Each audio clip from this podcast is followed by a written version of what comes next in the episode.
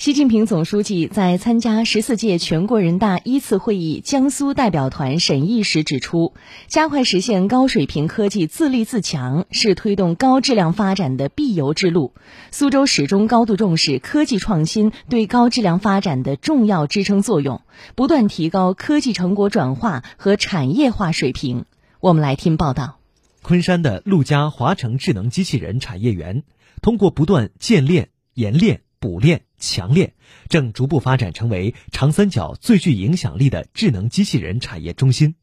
右转弯，定位注意。正在模拟物料搬运的机器人，由产业园内的斯坦德机器人昆山有限公司研发生产。公司相关负责人楚梦华说：“依托持续技术创新，企业实现了机器人核心元素自主研发，累计申请专利一百八十一项。”从二零二一年开始到二零二二年，我们的营业额基本上翻了两点五倍到三倍这个样子。昆山市科技局局长蒋跃，着力打造“一二四六”科技创新体系，即围绕数字经济时代产业创新集群融合发展一个主题，紧扣高质量发展，聚焦新动能两条主线，推动创新链、产业链、资金链、人才链的四链融合，以科技创新支撑高质量发展。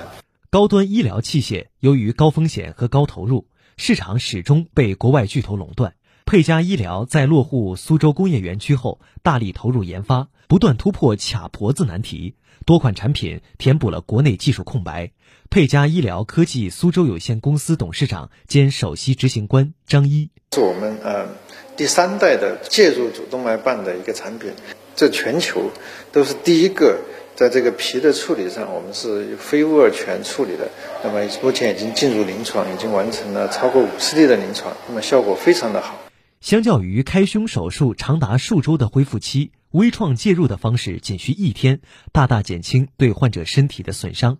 认真学习贯彻落实习近平总书记重要讲话精神，苏州正以数字经济时代产业创新集群建设为抓手，着力加强重大科技创新平台建设。强化企业主体地位，不断提高科技成果转化和产业化水平。去年，苏州全社会研发投入近千亿，占 GDP 比重接近百分之四，高新技术企业总数达一点三五万家。清华大学公共管理学院副教授沈群红：随着我们产业创新集群的融合的发展，我们的一些高能级的一些创新载体、一些新型的科研机构、一些国家的这个战略性的科技力量，也在苏州呢布局。那么这个就形成了高端的、高能级的这个创新核心要素。